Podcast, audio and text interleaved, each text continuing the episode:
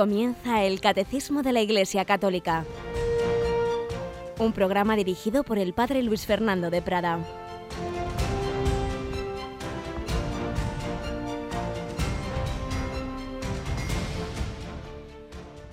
Sean Jesús, María y José. Muy buenos días, querida familia de Radio María. Aquí comenzamos este nuevo día, en esta semana, en esta víspera de la Virgen de Fátima, en esta campaña del mes de mayo y en vísperas también de nuestra maratón. Tenemos con nosotros a Yolanda. Buenos días, Yoli. Muy buenos días, padre. Bueno, ¿qué pasa mañana en Radio María? Pues mañana es un día muy especial, no solamente por ser la Virgen de Fátima, 13 de mayo, sino también porque comenzamos una programación especial, esa maratón que ha dicho usted. Así es. Estamos en la campaña de mayo y la campaña de mayo tiene unos días muy peculiares que en España los hemos puesto a partir de mañana, precisamente Día de la Virgen de Fátima, en los cuales vamos a hablar de todos esos proyectos de Radio María en diversas naciones de cuatro continentes especialmente necesitadas para los cuales vamos a pedir vuestra ayuda. Vamos a contaros lo que se está haciendo en esos países y vamos a pedir un especial esfuerzo, una especie de colecta misionera. Pero bueno, eso será mañana.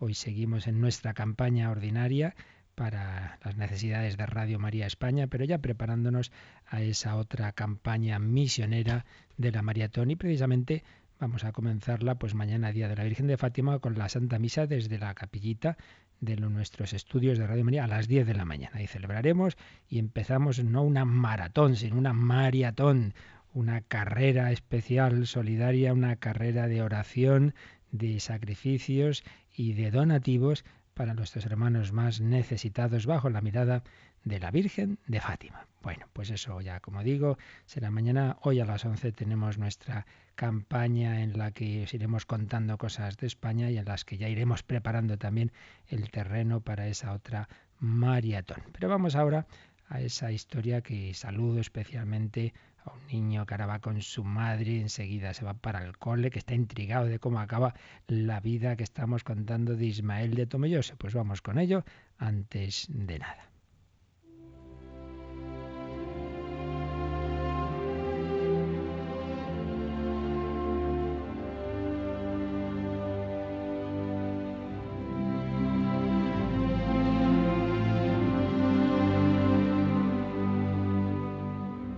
Relatando algunos trazos de la vida de este joven Ismael Molinero Novillo que nació en Tomelloso, Ciudad Real, el 1 de mayo de 1917.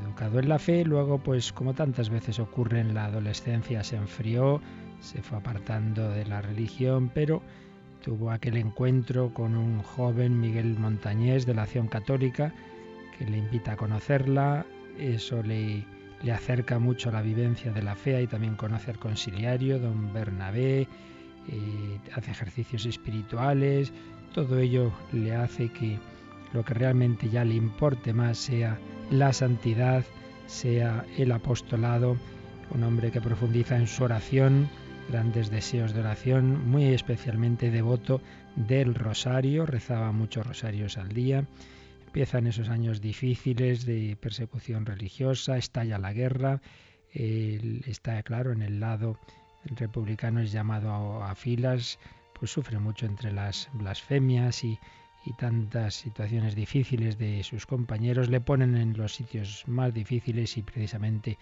en una batalla, en la batalla de la Alfambra el 7 de febrero, está ahí puesto en un lugar de gran peligro, pero no quiere disparar, y al final se deja apresar por, por el otro bando. Es entregado, es llevado como prisionero por el llamado bando nacional. Y ahí nos quedábamos. Pues nos cuenta don Guillermo Contín, los prisioneros fueron conducidos a pie los 20 kilómetros que separaban el frente de Alfambra de Santa Eulalia del campo Teruel, sede del cuartel general del ejército. Allí los llaman para hacer la ficha. Ismael ve que algunos quedan libres por disculpas y méritos que los avalan. Los que callan por no tener nada que alegar son considerados como sospechosos. Ismael podría decir que era de la juventud de acción católica. Eso podría liberarle, pero decide callarse. Su edad, Ismael Molinero Novillo. Edad, 20 años. ¿De dónde es? De Tomelloso, Ciudad Real. ¿Qué dice usted de sí mismo? Nada. Ismael no quiere decir nada. Como Cristo en la pasión, Ismael calla. Esta será su tónica hasta el final de sus días. Permanecer en silencio, evitando todo privilegio, ofreciendo su vida. Él dijo, quería sufrir por Dios, por las almas y por España. En Santa Eulalia del Campo permanecerá solo una semana, luego es trasladado a un campo de prisioneros en San Juan de Mozarrífar, Zaragoza. Las condiciones insalubres del campo, a un cuerpo que ya estaba tocado, que estaba ya con pulmonía, le hacen eh, agravarse, se pone muy enfermo. En aquel campo había un capellán, don Ignacio Bruna, que iba de sala en sala hablando a los prisioneros, consolando a los tristes, ayudando a bien morir a los enfermos. Ismael de nuevo, qué cosas no se da a conocer. Quiere sufrir por Dios y tampoco quiere que le mitiguen el dolor. Un día un sanitario llama al capellán para que asista a un prisionero gravísimo que pide confesarse. Es Ismael. Don Ignacio Bruna le confiesa. La confesión dura cerca de una hora. Después de la confesión el sacerdote permanece un largo rato hablando con él. Al llegar a casa emocionado, don Ignacio escribiría los detalles de la conversación posterior a la confesión. Le había dicho Ismael, no quiero nada con el mundo, soy de Dios y para Dios. Si muero, seré totalmente de Dios en el cielo. Y si no muero, quiero ser sacerdote. ¿Pero qué dices, Ismael? Tú deliras. No, padre, no deliro. ¿Tampoco tendré la satisfacción de que usted me crea? Sí, quiero ser sacerdote, y de los buenos, de los que sirven a Dios de balde, ni mercenario ni asalariado. Quiero vivir absorbido en Él, perdido en la inmensidad de Él, y a Él totalmente entregado. Ni egoísmo, ni dinero, ni comodidades, ni familia, ni honores, solo Cristo. Aunque Ismael intuye que la curación no va a llegar Serviré a España en el anonimato, ofreceré a Dios todas las molestias de mi enfermedad y lo penoso de mi sacrificio. Quise el martirio y al fin lo he conseguido. No el derramamiento de sangre por la fe, pero sí el abandono, el lento sufrir, la angustia de morir con la ausencia de mi Santa Madre. El médico del campo, viendo que la enfermedad de Ismael era grave, decide mandarlo al Hospital Clínico de Zaragoza. Don Ignacio le prepara al capellán una carta de recomendación y se la da al enfermo.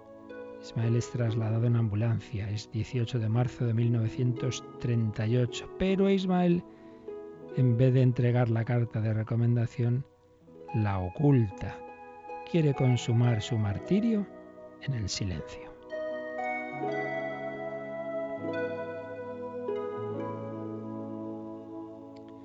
En el hospital había una enfermera de Barcelona, Aurora Álvarez, muchacha de acción católica.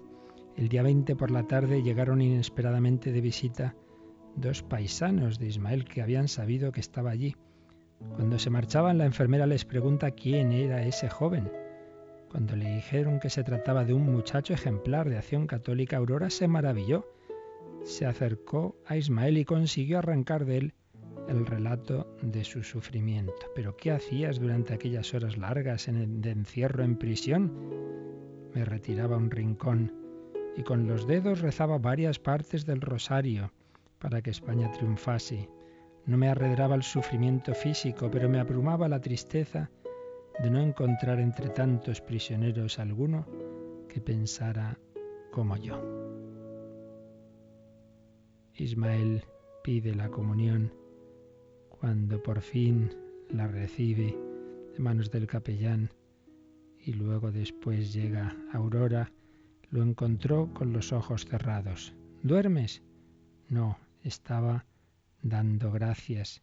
Qué feliz soy con Jesús en mi corazón.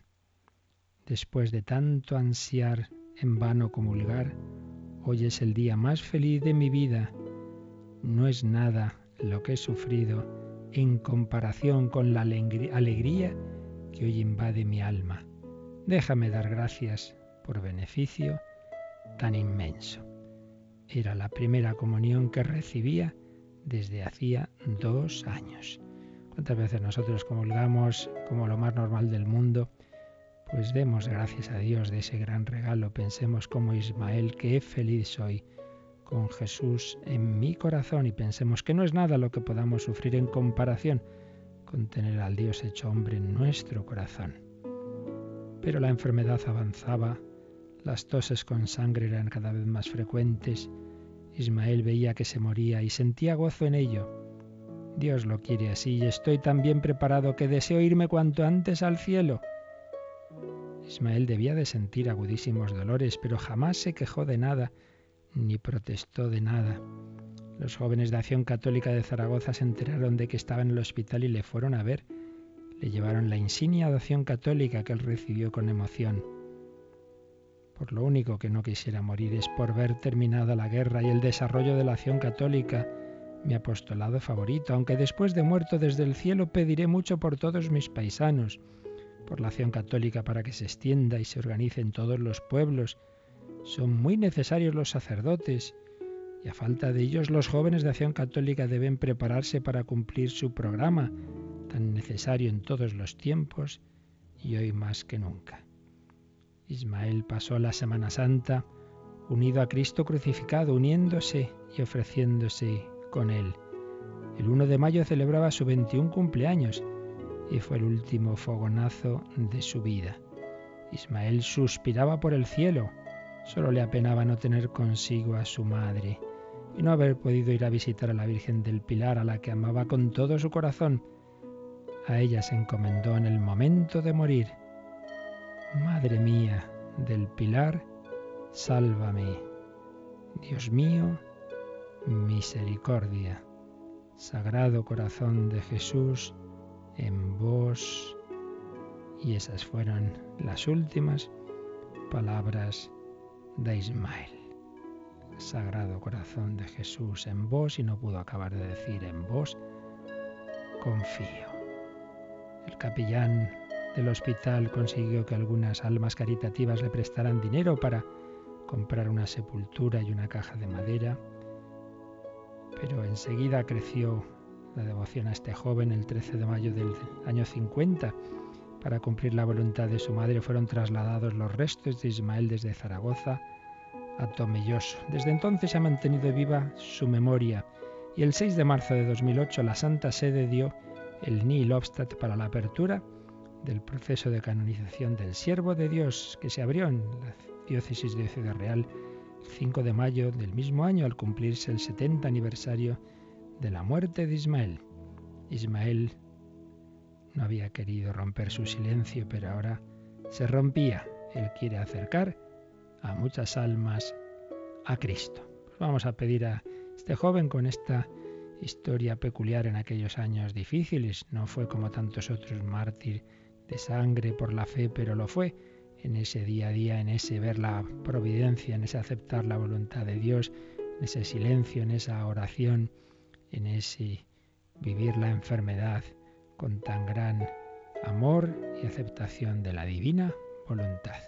Que nos ayude a todos a santificarnos en las circunstancias que Dios ponga en nuestra vida.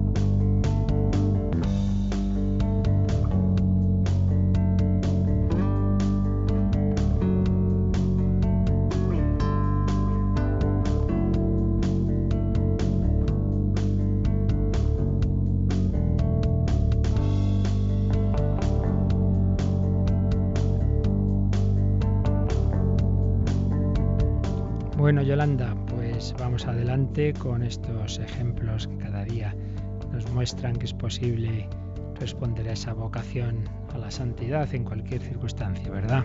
Pues sí, vaya testimonio. Bueno, pues vamos bajo la luz de este joven, de este testimonio y de todos los que han querido seguir a Cristo y los que ahora mismo están siendo perseguidos por la fe en estos momentos históricos de tanta persecución en muchos países del mundo, en los que sí que hay derramamiento de sangre por la fe, pues vamos a hablar, a seguir profundizando en esa nuestra fe por la que tantos hermanos nuestros están muriendo.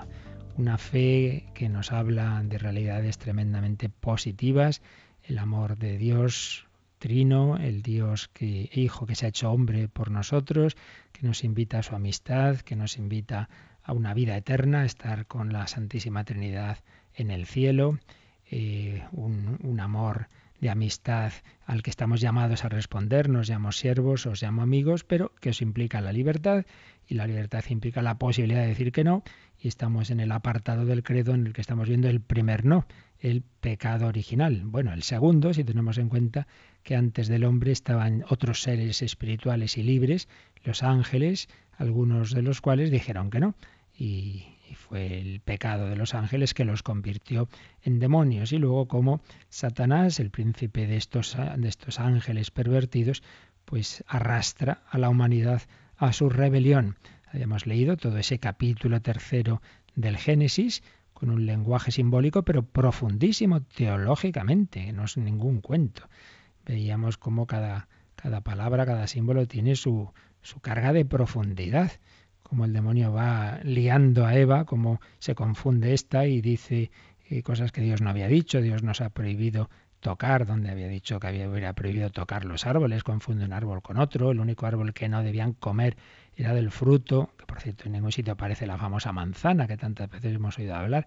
A veces se dicen cosas, se van repitiendo y luego ya quedan como si fueran verdad. Eh, y se habla de fruto, no se dice nada de manzana y Eva se confunde y no, nos ha prohibido tocar los árboles, no, nos ha prohibido comer del fruto de un árbol, el árbol de la ciencia del bien y del mal, que ya decíamos que eso significa que solo Dios es el que dice lo que es bueno y lo que es malo, porque Él es el creador.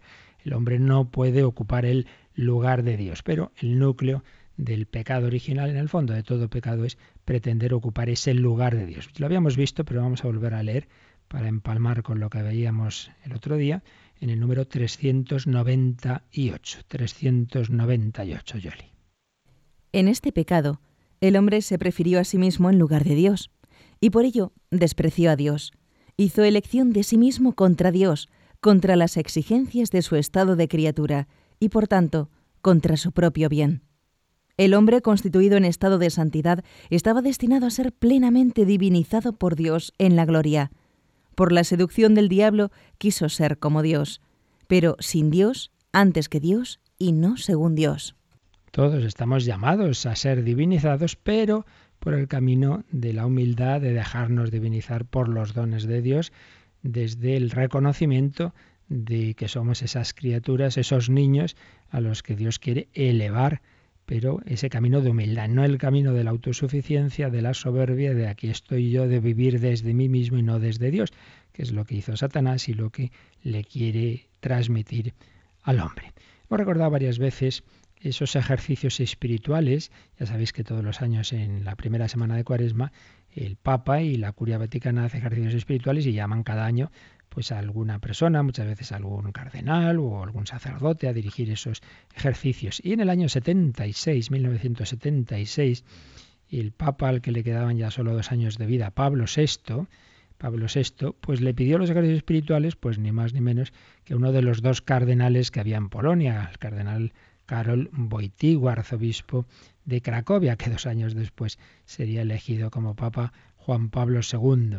Esos ejercicios espirituales que dio el cardenal Wojtyła están recogidos en un librito que se llama Signo de Contradicción. Pues bien, cuando el entonces cardenal Wojtyła eh, daba la meditación del, del pecado y concretamente la titulaba Los caminos de la negación, pues analiza este texto del pecado original y decía cosas que pueden servirnos ahora a nosotros para entender esto que acabamos de ver, como el núcleo del pecado original es pretender esa autosuficiencia de ser como Dios.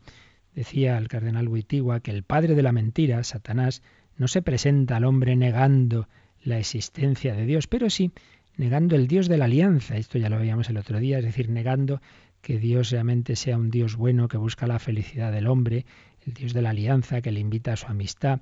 No, es un Dios celoso, es un Dios enemigo del hombre. La negación absoluta de Dios es imposible porque resulta demasiado obvia su existencia en el universo creado en el hombre, incluso en el propio Satanás. También los demonios creen y tiemblan, había escrito el apóstol Santiago, carta de Santiago 2.19. Pero la destrucción de la verdad sobre el Dios de la alianza, sobre el Dios que crea movido por el amor, ese sí que es el camino, el razonamiento de Satanás. Y entonces, decía el cardenal Boitigua, que nos encontramos una antipalabra frente a la palabra. La palabra de Dios y enfrente la antipalabra, las palabras de Satanás. Pues ¿no ha dicho acaso la palabra que el hombre y la mujer han sido creados a imagen de Dios? Y Satanás afirma, seréis como Dios. Por un lado, el hombre y la mujer han sido hechos a imagen de Dios y vienen de Él y, y reflejan a Dios, pero Satanás quiere que sean como Dios. ¿En qué sentido? Conocedores del bien y del mal. Es como si sacara la conclusión, si habéis sido creados a imagen de Dios, ¿no comporta este hecho también el conocimiento del bien y del mal al modo de Dios? Satanás no solo es autor de la conclusión equivocada, quiere imponer su propia postura, su propia actitud ante Dios. En realidad no le importa la divinidad del hombre, lo que le mueve solamente es comunicar, transmitir al hombre su rebelión, fuera de la ley de dependencia del Creador. Este es el contenido de su non serviam, no serviré, que es la verdadera antítesis de otra autodefinición, la del arcángel San Miguel. Miguel, ¿quién como Dios? ¿Quién como Dios? Y en cambio, no serviré, no serviré a Dios. El sujeto de ese non serviam, según la tradición, queda convertido en la mayor inteligencia creada, lucero brillante, hijo de la aurora, Luzbel. El espíritu maligno se ha manifestado. Entonces veía ahí el cardenal Boitigua, luego Juan Pablo II, que nos encontramos en los orígenes de la tentación del hombre, en los orígenes de un larguísimo proceso que se va desarrollando a lo largo de toda la historia. El mundo queda convertido desde entonces en campo de la tentación del hombre, campo para volver las espaldas a Dios, rebelión en vez de colaboración con el Creador, campo donde se alimenta la soberbia humana, palestra de la lucha entre el hombre y Dios. Dice como la serpiente bíblica no es, no es el mito de Prometeo, pero no falta, no faltan quienes intentan trasplantar el mito de Prometeo al terreno del Génesis, quienes pretenden afirmar al hombre a costa de Dios. He aquí el nivel más profundo de ese proceso secular de la tentación del hombre. Su superficie, en cambio, constituye la realidad de la fuerza de atracción que el mundo ejerce sobre el hombre. Es decir, el pecado está ante todo y sobre todo ese rechazo de Dios, ese pretender ser como Dios. Pero luego está también la atracción que ejercen las cosas de este mundo, que en el relato aparecen como que la mujer vio el fruto de ese árbol como apetitoso, como algo buenísimo, entonces pues se lanza sobre él. Pero claro, fijaos, esto pasa y esto lo, lo, vemos en nuestra experiencia, que son esas dos dimensiones. Por un lado, yo no estoy unido a Dios, mi alma no está llena de Dios, no estoy centrado en Él. Y entonces, ¿qué ocurre? Que me atraen de una manera desproporcionada las cosas de este mundo. En sí mismas buenas, pero que me obnubilan, me obnubilan y me lanzo sobre ellas de una manera ciega que me lleva a cometer pecados. Pero es, ante todo el problema está en lo primero, en que yo ya no estoy unido a Dios, no estoy cerca de Él. Si no estoy unido a Dios, hago dioses de las cosas de este mundo. Por el olvido de Dios, la propia criatura queda oscurecida, citaba Cardenal Wittigua al Vaticano II. En la primera alianza el hombre fue llamado no solo a la obediencia respecto de Dios creador, sino también a la justicia, a la santidad. Pero el hombre va a ser injusto respecto a Dios creador. Y entonces veía el cardenal Wittigua que estaba en aquel momento bajo el régimen totalitario comunista en su Polonia y en tantas naciones del este de Europa, y luego él contribuiría tanto a que cayera ese, ese muro, ese telón de acero, ¿verdad? Pero él veía cómo precisamente ese negar a Dios y ese querer el hombre ocupar el lugar de Dios era una de las tesis principales de todo ese régimen marxista que, que Marx, siguiendo a Feuerbach, pues había inspirado ante todo en esa negación de Dios. Hay que quitarle el mundo a Dios y hay que dárselo todo al hombre. Pero es que al hombre se le puede entregar el mundo con mayor plenitud que la que se le dio al principio de la creación. ¿Puede dársele fuera del orden objetivo del ser, del bien y del mal? Y si se le entrega de forma diversa al margen del orden objetivo, ¿no se revolverá acaso contra el hombre sometiéndolo a la esclavitud? Pero la antipalabra sigue adelante, hasta la forma extrema de la negación, la del hombre de hoy. El concepto de alienación en la formulación de Marx es atribuido a la religión. Según esta ideología, por la religión el hombre se priva a sí mismo de su propio derecho a la humanidad en favor de Dios. Cuando en el capítulo tercero del Génesis el maligno dice, se os abrirán los ojos y seréis como Dios, en estas palabras encontramos todo el panorama de la tentación del hombre, del propósito de enfrentarlo con Dios hasta la forma más extrema. Puede decirse que en la primera etapa de la historia del hombre esta tentación no solo no fue aceptada, sino que ni siquiera recibió una formulación plena, pero han llegado los tiempos en que ese aspecto de la tentación del maligno ha encontrado su contexto histórico adecuado. Es decir, aquí Carol Wittiga decía esa tentación, que ya está al principio de la historia en aquel momento, no adquirió toda su fuerza, pero la ha adquirido ahora, en ese siglo XX en el que él hablaba, en ese momento, en esas ideologías de la muerte de Dios, en esas ideologías de querer suplantar al, a Dios por el hombre. Han llegado esos tiempos. Puede ser que dicho aspecto represente el más alto grado de tensión entre la palabra y la antipalabra. Semejante concepción marxista de la alienación comporta no sólo la negación del Dios de la alianza, sino la negación de la misma idea de Dios. Habíamos dicho antes que, por supuesto, al principio Satanás no niega la existencia de Dios, niega que Dios sea bueno. Pero ahora ya, en este siglo XX, se niega incluso la existencia de Dios, es lo que estaba diciendo Carol Wittiwa en 1976. La negación de su existencia y el postulado de la liberación de la idea de Dios para afirmar al hombre. Y citaba un fragmento de, del filósofo Feuerbach, el que luego iba a seguir Marx. En lugar del amor de Dios, debemos reconocer el amor del hombre como única religión auténtica.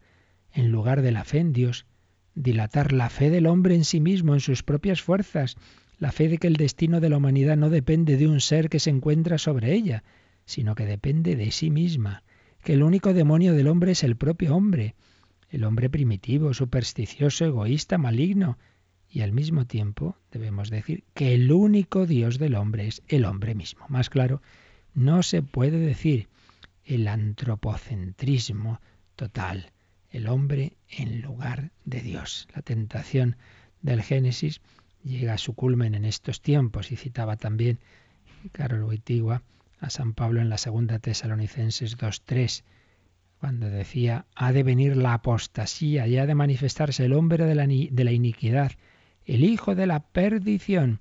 Y comentaba quién sería luego Juan Pablo II, el antropocentrismo laico se defiende mejor frente a la relación del hombre con Satanás que frente a la relación del hombre con Dios. El hombre está a solas y para su grandeza es necesario que sea así, que esté a solas por encima del bien y del mal, al margen de Dios y al margen de Satanás. Sin embargo, tal vez no es esto aquello en que consistió toda la perfección sui generis de la tentación del hombre que le impulsaba a creerse solo. Estas son las perspectivas del capítulo tercero del Génesis que se hacen más comprensibles a la luz de los signos de nuestros tiempos que a la de los propios orígenes. Con una visión de teología de la historia, veía Carol Wittigua cómo esa tentación originaria eh, asombrosamente expresada, desde luego bajo la inspiración del Espíritu Santo por ese autor que escribe este relato, pues más o menos en el primer milenio, un siglo décimo antes de Cristo, pues cómo ahí estaba expresando un trasfondo que se iba a ir desarrollando en la historia y que iba a llegar a su culminación en estos siglos de, de antiteísmo, siglo XIX, siglo XX y ahora siglo XXI, en que el hombre rechaza ya no solo que Dios sea bueno, sino la misma existencia de Dios. Tentación que, fijaos que la hacemos a nuestra manera. En todo pecado caemos en ella. ¿Por qué? ¿En qué sentido? Porque aunque uno diga, no, no, si yo creo en Dios, lo que pasa es que luego soy débil y caigo y tal, pero realmente en nuestra vida muchas veces tenemos una especie de ateísmo práctico. Sí, yo creo en Dios, pero, pero luego en mi vida, en el día a día, no cuento con Él, vivo como si Dios no existiera. Muchas veces no, está presente de una manera vital en nuestra vida y como no está presente, pues es por lo que caemos en tantas otras cosas, porque hacemos dioses, hacemos ídolos del placer, del poder, del poseer, del dinero, de, de esto, del otro, pero porque en el fondo estamos siendo ateos prácticos, no, no vivimos con el corazón lleno de Dios. En el fondo de todo pecado está esta negación de Dios, por lo menos de ese Dios vivo, por lo menos de ese Dios de la alianza. El demonio propone y, y promete mucho, pero luego va a ser todo lo contrario. Vamos a, se van a encontrar el hombre y todos nosotros cuando caemos en la tentación las consecuencias dramáticas de nuestra desobediencia. Es lo que dice el número siguiente, Yolanda, el 399.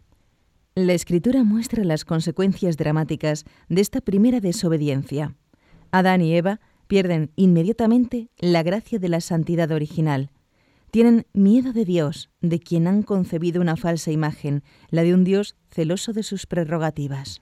Se encuentran con todo lo contrario de lo que se esperaban. Pero antes de desarrollar este punto, vamos a meditarlo un poquito y a decirle al Señor que confiamos en Él, que sabemos que Él nos perdona, que lo importante, aunque hayamos caído en la tentación, es que no le tengamos miedo, que no huyamos de Él, que confiemos en su misericordia.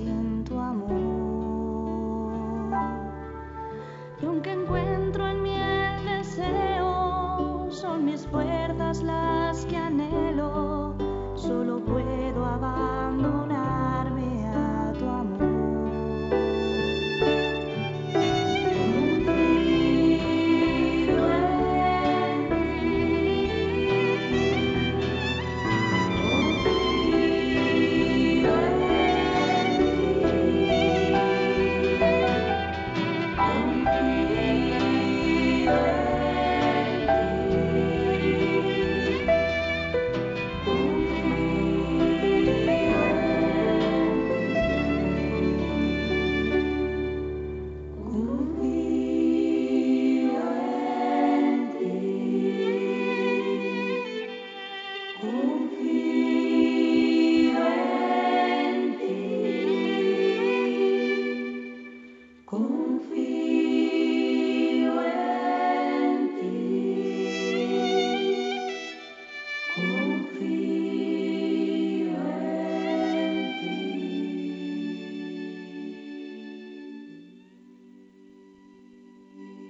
Están escuchando el Catecismo de la Iglesia Católica con el Padre Luis Fernando de Prada.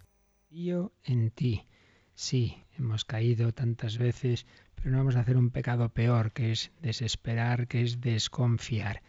Vamos a volver a leer eh, cómo mm, fue, según este relato simbólico, pero muy profundo del Génesis, lo que ocurrió eh, tras esos engaños que hace el maligno a Eva. Dice que la mujer se dio cuenta de que el árbol era bueno de comer, atrayente a los ojos y deseable para lograr inteligencia. ¿Veis? Una vez que ya no tiene confianza en Dios, uno se deja obnubilar por las realidades de este mundo. En este caso, bajo este símbolo de ese fruto, de ese árbol, tomó de su fruto y comió. Luego se lo dio a su marido que también comió. Uno cae en algo y quiere llevar a lo mismo a los que tiene cerca. Pero se les abrieron los ojos a los dos y descubrieron que estaban desnudos. En vez de, dar esos, ese salto a esa, ese ser como Dios, lo que descubren es que hay algo en ellos desordenado, entrelazaron hojas de higueras y se las ciñeron, y cuando oyeron la voz del Señor Dios que se paseaba por el jardín a la hora de la brisa. Todo esto es un, pues es un lenguaje sencillo, pero que nos indica la familiaridad que había antes con Dios, un Dios con el que podían hablar de una manera muy cercana. Pero en ese caso, ya después del pecado, al oír a Dios, en vez de acercarse a Él, dice que se escondieron de la vista del Señor Dios, se escondieron. Entonces el Señor llama a Adán y le dice, ¿dónde estás? Oí tu ruedo en el jardín, me dio miedo porque estaba desnudo y me escondí. ¿Veis? En el pecado ya no hay confianza en el amor de Dios, hay miedo, huye de Dios, como huyó Judas de Jesús. Podía haber acudido a él como Pedro, haberle pedido perdón, le hubiera perdonado, huyó, huyó de él. Y aquí Adán huye de Dios, le da miedo, porque estaba desnudo y me escondí. ¿Quién te informó de que estabas desnudo? Es que has comido del árbol del que te prohibí comer. La mujer que me diste como compañera me ofreció del fruto y comí. ¿Veis? Otra consecuencia del pecado es que ya rompe las relaciones entre nosotros, en concreto entre el hombre y la mujer. Hasta ese momento era armonía y ahora echar la culpa a la otra. la mujer que me diste por compañera, como echándole en el fondo la culpa a Dios, no haberme la dado. Pero hombre, tú has comido eres tú libre de hacerlo, ¿no? No, la mujer, la mujer que me diste como compañera me ofreció del fruto y comí. Entonces el Señor le pregunta a la mujer, ¿qué has hecho? Y entonces esta, la serpiente me sedujo y comí. Aquí la culpa siempre es del otro muy nuestro, ¿verdad? Siempre echar culpas a los demás y cuánto nos cuesta de reconocer nuestro error, nuestro pecado. Y entonces el Señor Dios dijo primero a la serpiente, por haber hecho eso, maldita tú entre todo el ganado y todas las fieras del campo, te arrastrarás sobre el vientre, comerás polvo toda tu vida.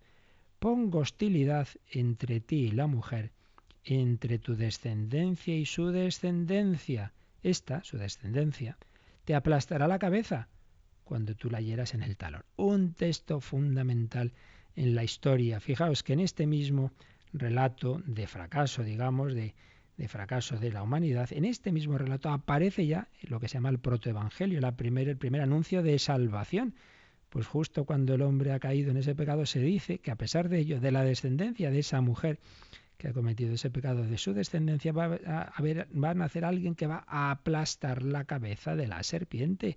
Claro, está muy claro quién es. Es el Mesías, el, que va a aplastar a la cabeza de la serpiente, pero dice, eh, esta te aplastará la cabeza, tu descendencia, cuando tú la hieras en el talón. Y esto es lo que da pie a esas representaciones de la Inmaculada, de la Virgen María, la madre de ese Mesías, que está aplastando la cabeza de la serpiente, que nunca va a estar bajo ella. ¿Por qué? Porque nunca ha tenido pecado, porque ni siquiera va a ser concebida en el pecado original, anuncio de la salvación, anuncio de la nueva Eva, María, y del nuevo Adán, Cristo. La primera batalla la hemos perdido. Ahí Adán y Eva se dejaron engañar por el demonio, pero la batalla más importante va a ser la del nuevo Adán, Jesucristo, que va a vencer a Satanás, y la nueva Eva, que va a colaborar con él en esa victoria. Luego el Señor a la mujer le dijo, mucho te haré sufrir en tu preñez, parirás hijos con dolor, tendrás ansia de tu marido y él te dominará. Y Adán le dijo, por haber hecho caso a tu mujer y haber comido del árbol del que te prohibí, maldito el suelo por tu culpa, comerás de él con fatiga mientras vivas, brotará para ti cardos y espinas, comerás hierbas del campo, comerás el pan con sudor de tu frente hasta que vuelvas a la tierra, porque de ella fuiste sacado, pues eres polvo y al polvo volverás. Esto, como todo, que saber interpretarlo en todo el contexto bíblico y darnos cuenta de que no es que, que a veces lo hemos podido interpretar así, no es que Dios diga, ah, sí, así has portado mal, no me has hecho caso, pues ala, te vas a enterar. Ahora estos castigos, no es eso. Es como ese niño que le dicen sus padres, no se te ocurra tocar a esa estufa que está muy caliente y te puedes quemar. El niño no hace caso, toca y se quema. Pues no es que le castiguen los padres de manera que ahora, pues ahora te quemas. No, sino que precisamente las consecuencias de no haber hecho caso es precisamente ese quemarse. Pues en el fondo Dios lo que está declarando es lo que ha ocurrido. No es que añada, digamos, él como un castigo externo, sino que está haciendo ver al hombre y a la mujer que eh, él se ha metido en una situación en la que ha perdido lo que Dios le había regalado, porque de por sí, de por sí es natural que todo ser vivo sufra y muera, de por sí eso es lo natural, y todo esto que aquí se nos ha dicho. Lo que pasa es que Dios había regalado al hombre que precisamente por estar en tanta unión con Él, con Dios, haber sido elevado a esa gracia divina, esa unión con Dios hacía también que todo el ser tuviera tal armonía de cuerpo y alma que, ni si, que, esa armonía no, no estuviera rota por, por ningún tipo de conflicto interno y que ni siquiera se fuera a romper esa unión de alma y cuerpo por, por, la muerte, sino que iba a tener un tipo de transformación para pasar a la situación ya definitiva del más allá, pero sin necesidad de pasar por la muerte. Una vez que el hombre ha roto esa especial unión con Dios, que ya no está en esa amistad con Él, que ya no está unido a la vida con mayúsculas, pues entonces, claro, todo eso se desencuaderna, por así decir, ¿no?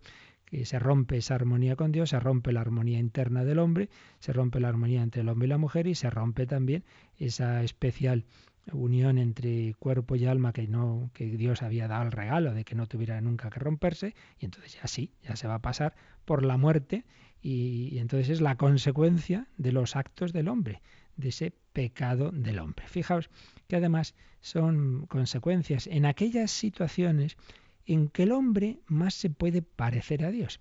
Dios es todopoderoso, omnipotente, creador, y da lugar a, nuevos seres, da lugar a nuevas situaciones.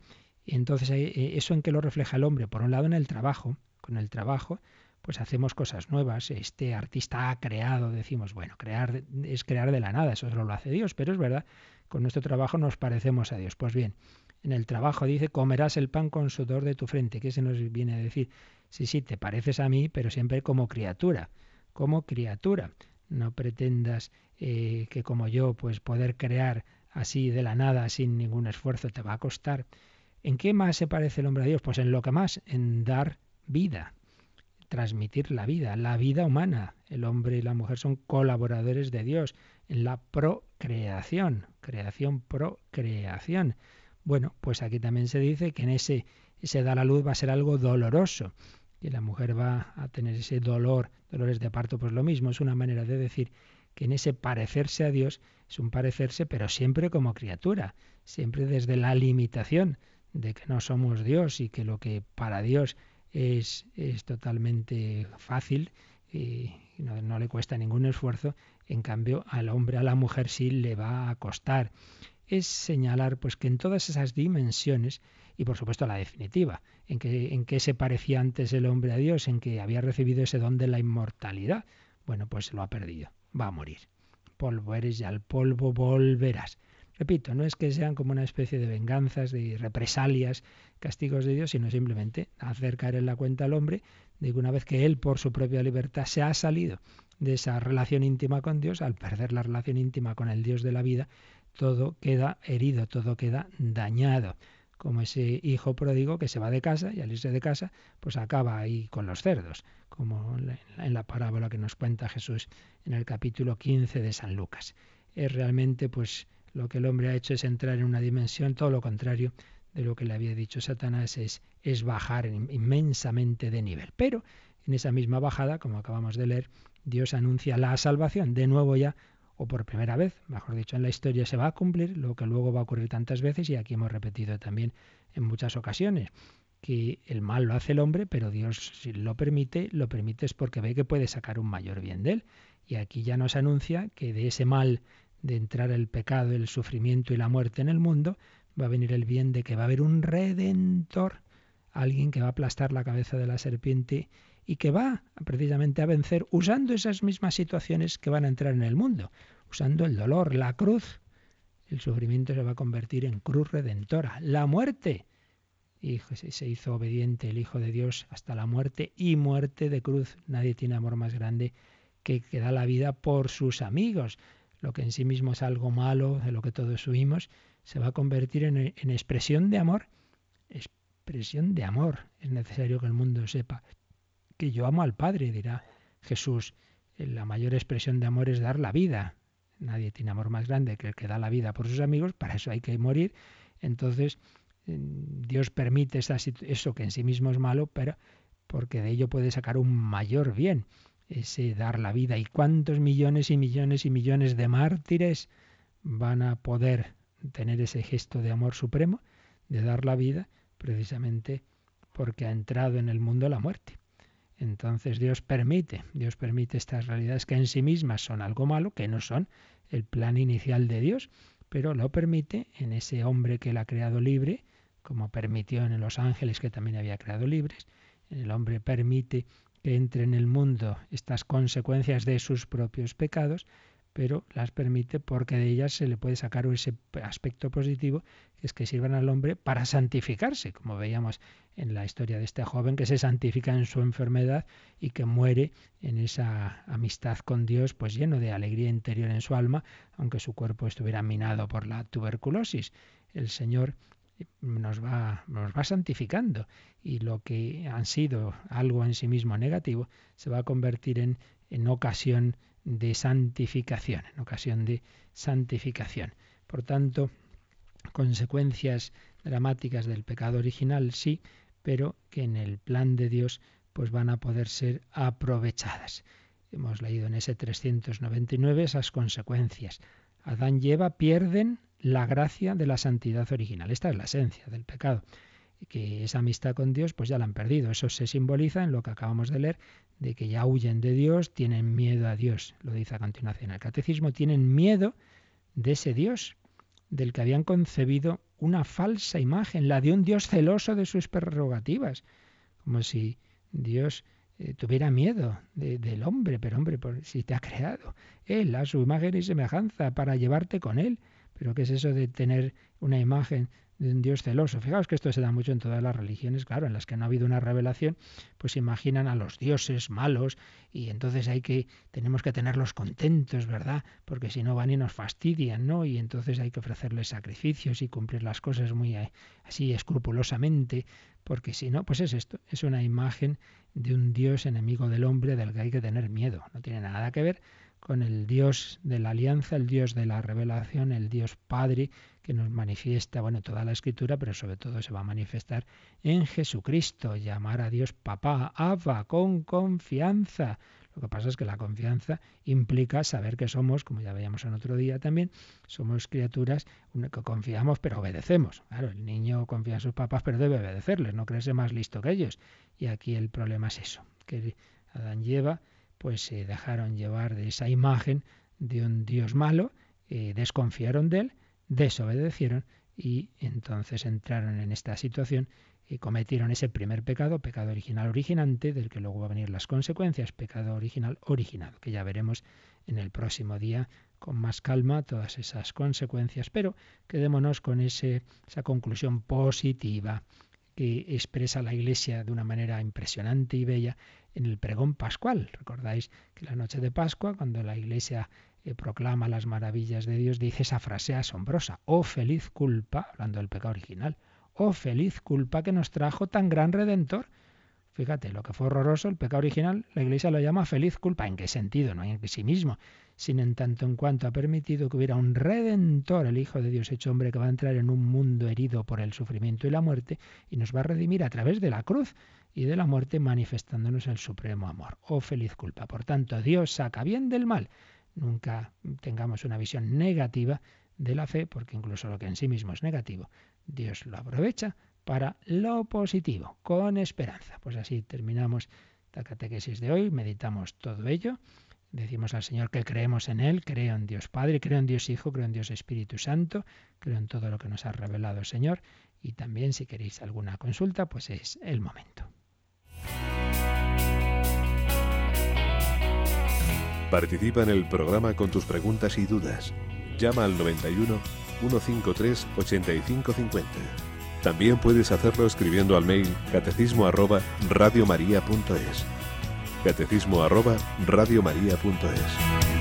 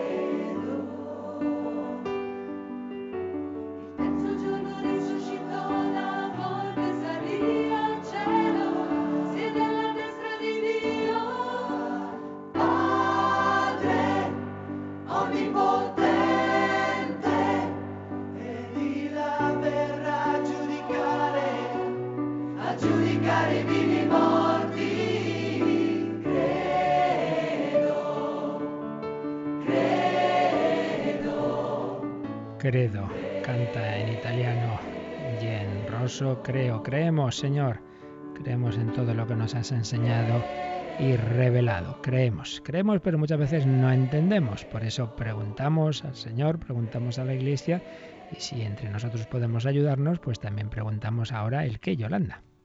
Pues nos ha llamado María de Madrid y formula dos preguntas. Eh, una, si Dios nos hizo a imagen y semejanza, pureza y amor primordial, ¿por qué se incide tanto en el pecado?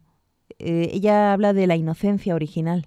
Bueno, pues fíjate que precisamente he terminado yo insistiendo en que incluso en la primera página de la Biblia donde se habla del pecado se termina en positivo, anunciando la salvación. Yo no sé quién incide tanto en el pecado.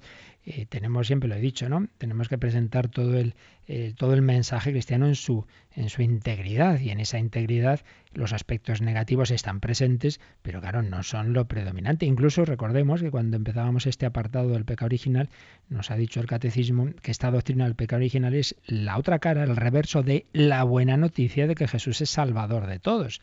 Entonces, lo principal del cristianismo, por eso empezábamos también así, eh, cuando un servidor empezó a explicar el catecismo, antes de entrar en él, hablamos de ese querigma, de la buena noticia. Lo principal es el amor de Dios, el, el, Hijo de Dios que se ha hecho hombre para salvarnos. Esa siempre es la clave. Pero claro, ¿salvarnos de qué? Tenemos que ver de qué nos salva Jesucristo. Tenemos que hablar de esos aspectos negativos que entran también en la realidad entonces, estaría mal si uno, yo qué sé, fuera una catequesis, fuera una explicación del cristianismo y de cinco días, cuatro o de diez, en nueve son hablar de cosas negativas. Hombre, eso estaría mal, pero también está mal cuando todas estas cosas se, omiten. Por tanto, no, no, no es la clave, digamos, de, la, de, la, doctrina cristiana. Por, supuesto que es, es lo positivo, es que somos creados a imagen y semejanza de Dios, pero esa imagen y semejanza de Dios que recibimos al principio la hemos fastidiado, no la hemos corrompido que diría la doctrina luterana. No, no, seguimos siendo imagen y semejanza, seguimos teniendo tendencia al bien, pero es verdad que ha quedado herido. Pues algo parecido es la segunda pregunta que realiza. Dios Trinidad nos ha salvado ya. ¿Por qué no se insiste en la esperanza de la salvación? Pues sí, desde luego aquí en Radio María insistimos. Así que justamente pues pues claro que sí, y por eso acudimos a la misericordia divina y rezamos el rosario de la misericordia y todo lo demás porque confiamos en esa salvación. Vuelvo a lo de antes. Y si quizá nuestra comunicante pues ella tiene una imagen, bien por lo que haya oído, bien porque a veces oímos las cosas en, desde determinadas claves que a lo mejor no nos damos cuenta que nosotros las estamos interpretando de una forma que no es la que se nos ha querido transmitir, ¿no? En la que a lo mejor no está suficientemente presente esa esperanza, pues mal, pero desde luego no es lo que nos enseña la Iglesia, no es lo que nos han enseñado los santos, no es lo que intentamos transmitir en Radio María, que habla de la fuerza de la esperanza. O sea, más, más claro no puede estar. La esperanza de esa, eso que decía Juan Pablo II y repite el Papa Francisco, no hay pecado por grande que sea que Dios no pueda perdonar y que la misericordia divina no pueda rehacer. Pues justo lo que antes hemos dicho, ¿verdad? Dios saca bien del mal. Así que nada de esas visiones negativas, pero es verdad que hay que hablar de estas cosas porque si no sería como, como cegarnos, ¿no? no vernos los aspectos que también hay negativos en, en la vida y en la historia. Muy bien. También nos ha llamado Nora y también realiza dos preguntas ah. sobre el Antiguo Testamento. Eh, pregunta, eh, en el Antiguo Testamento pone que Caín se fue y se casó con otra mujer. Dice, ¿cómo puede haberse casado con otra mujer si se fue Adán y Eva? Bueno, eso ya cuando, cuando los primeros también catequesis hablamos del Antiguo Testamento ya dije que estos primeros capítulos, los once primeros capítulos de la Génesis tienen un, un género literario propio que no es histórico en el sentido de al pie de la letra. Y ahí ya que acudir a los especialistas que te van un poco haciendo ver qué es lo que se pretende transmitir con esto. Ya podemos imaginar que evidentemente el, autor que escribe el Génesis en el siglo X antes de Cristo no es que tenga una información de cómo fueron las cosas desde un punto de vista histórico. Lo que está transmitiendo son verdades, verdades como esta que acabamos de ver, ¿no? Que hubo un pecado original, pero no la forma concreta en que se hizo. Entonces ahí se habla, lo que se viene a decir es que la humanidad se está extendiendo, en esa extensión de la humanidad eh, que, se va dando, se va descendiendo por todo en la tierra, pero no la, no hay que tomarlo como en la manera concreta en que fuera. Yo ahora mismo no tampoco les sabría decir mucho más de este punto concreto, pero ya digo, los 11 primeros capítulos de Génesis tienen ese género literario que no hay que tomar al pie de la letra como si fuera un libro de historia. La, segunda pregunta va también por ahí, porque dice que allí en el Génesis eh, leyó que los hijos de Dios vieron que las mujeres eh, de la tierra eran bellas, se casaron y de ahí surgieron gigantes. Sí, de esa, esa pregunta ya salió en otra ocasión y ya comentamos que dicen los especialistas que ahí volvemos a lo mismo. Es una manera de hablar de esa, de esa soberbia del hombre que pretendía, pues eso, ser como especie de gigantes, de, de como una raza de superhombres y tal, probablemente basado en alguna, algún relato que había de algún pueblo circundante. Entonces lo que le interesa al autor bíblico es hablarnos de que, de que el hombre, pues eso, no, no, como igual que intentó hacer una torre de Babel que llegara al cielo y eso no podía ser, pues tampoco pretender ser esa especie de superhombres, ¿verdad? Así que por ahí va la cosa. Pero en fin, dentro de que estos, estos primeros capítulos de Génesis son difíciles de interpretar, son escritos hace 3.000 años, un género literario complicado y, ahí, bueno, hay que remitirse a los expertos. Recuerdo que tenemos en Radio María programas bíblicos. Yo no soy precisamente especialista en Biblia, pero sí tenemos programas bíblicos donde pueden dirigir estas preguntas, ¿no? ¿Cuál es, Yolanda? ¿Te acuerdas? Mm, pues ahora mismo, claro, teníamos Antiguo Testamento, era un programa así antiguo, y Hagamos Viva la Palabra, ahí también se... Ahí hacen muchas preguntas de estas, Hagamos Viva la Palabra los miércoles a las 5 de la tarde, me parece recordar, ¿verdad? Y ahora tenemos también al Padre Jesús Silva, ¿no? Con, Tus palabras, Señor. Son espíritu y vida. Esos dos programas, pues estas consultas bíblicas que pueden mandarles por correo electrónico, pues seguro que las responden mejor que un servidor. Muy bien, pues lo dejamos. Os recuerdo que a las 11, a las 11 tenemos una hora especial, programa especial, con donde va a estar nuestro director gerente y de campaña, que os pedimos desde ahora mismo, desde las 9 de la mañana, el 902 500 518 está abierto para vuestros donativos, para vuestras consultas, para quizá ofrecerse de voluntarios. Ayer nos, nos ofrecieron dos o tres personas de voluntarios de atención telefónica.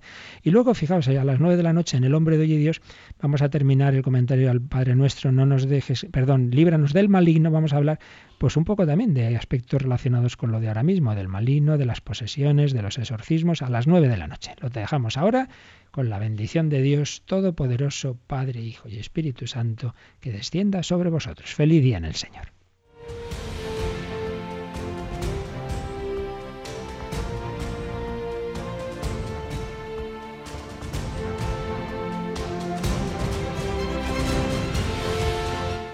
Han escuchado en Radio María el Catecismo de la Iglesia Católica, un programa dirigido por el Padre Luis Fernando de Prada.